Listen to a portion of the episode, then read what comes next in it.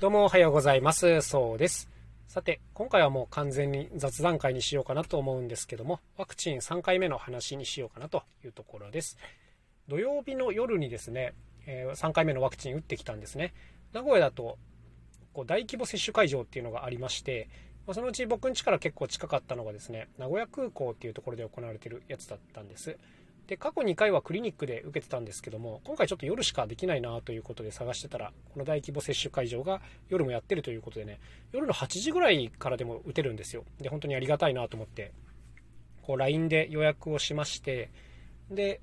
こうパッと行ってやるんですけども、まあ、流れとかもとてもスムーズで、えー、こう入るとねいろんなところをこうずっと歩いていくんですけどそれぞれのこうチェックポイントみたいなところでこう係の方がですね書類をチェックしたりえー、体温をチェックしたり、まあ、こういう1人1役でこう流れ作業になってるわけですね。でどんどん進んでいって、えー、最後こうプスッと注射打って15分待機して帰るという、まあ、非常にスムーズな流れですね。ワクチン接種って過去2回もそうだったんですけども、どこもね、めちゃくちゃ早いんですよ。あの、行ったら結構すぐ打てて、ですぐ返してくれるみたいな感じでね、本当にありがたいなっていうところですね。で、土曜日の夜に打って、えー、帰りまして、で、どうかな、今回出るかな、副反応と思ってたんです。過去2回はね、ほとんど出なかったんですね。そしたらね、今回もうがっつり来ましたね。あの、日曜日、翌日の朝の10時ぐらいからかな、もう結構あの、なんか微熱あるなっていう感じで、こう、頭がぼーっとし始めて、で、こう、お昼過ぎたぐらいにはですね、もうはっきりわかるぐらい、あ、いかんなこれっていうぐらい熱が出始めちゃって、で、測ったらその時点で8度ぐらいだったのかな。はい。で、もう家族にちょっと相談して、もう今日はごめん、一日寝てるわっていうことで、はい、寝てまして、もう午後までずっと寝てたんですけど、途中でもうガツッと熱上がってきて、測ったら40度近くいってましたね。で、おお結構来たなーっていうことでもう、フラフラでほとんど立てないぐらいの状況なわけですね。で、そこからさらにずっと寝て、夜ご飯はなんとかおかゆとかを食べて、で、またそのまま朝まで寝ると、もうずっと寝倒しですね。はい。そしたら、あの、熱すっかり下がりましたね。まあ、1日がずっと出て、治るという、もう予告通りというかね、あの、こういうので、まあ多分よくあるパターンで、まあ、本当にそのパターン通りにいったなというところです。まあ今はですね、その朝に撮ってるんですけども、まだ若干ちょっと頭がぼーっとはしてますが、もうほとんどいつも通りという感じでね、まあ普通に問題なく仕事をできるかなという、そんな体調になりました。このね、3回目のワクチン接種ってやっぱりね、意見分かれるところかなというふうにも思いますね。やっぱ感染予防、なんですか、感染予防効果っていうのはあんまりないですよね、確か。あの、かかった場合の症状が少し抑えられるっていうことだったと思うんですけども、まあね、やっぱそれでもね、いいかなというふうに個人的には思ってまして、うん、一回こうワクチン打たないでかかってしまうと結構何日も多分寝込むことになるので、まあそれに比べればね、こうやって次の日熱出るって分かってて一日寝込むことで、実際こうかかった時の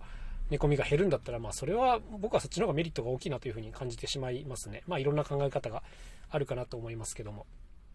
で、まあ、今回やっぱこの翌日熱が出るって分かってたのが本当にありがたいなというふうに思ってまして、あの当然備えられるわけじゃないですか。その次の日休みっていう時の前の日にワクチン打てばいいだけだし、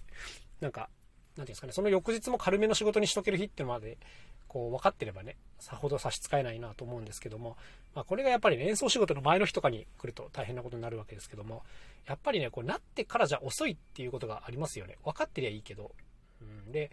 こういうのってあの本当あるなと思ってまして、なんか今回はまあコロナとかね、病気の話をしてますけど、なんかお金とかもそうだと思ってて、何ていうんですか、本当にお金がなくなってからお金を稼ごうとするとめちゃくちゃ大変だなっていうふうに個人的には思っちゃってるんですよね。なんか、あの、ある程度、こう、まだ余裕があるうちに何とかしておかないと、もう追い込まれてからではもう遅いよっていうのがあったりするんじゃないかなというふうに思いますね。追い込まれちゃうと、そんだけ選択肢が減るわけじゃないですか。で、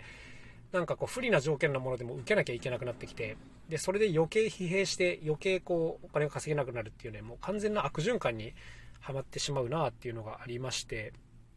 まあ、だからね、やっぱこう余裕のあるうちに備えとかなきゃいけないなっていうのは当然その通りだなと思うんですけど、なかなかね、これが難しいですよね。こう、一度病気になってその苦しさを味わってからじゃないとなかなか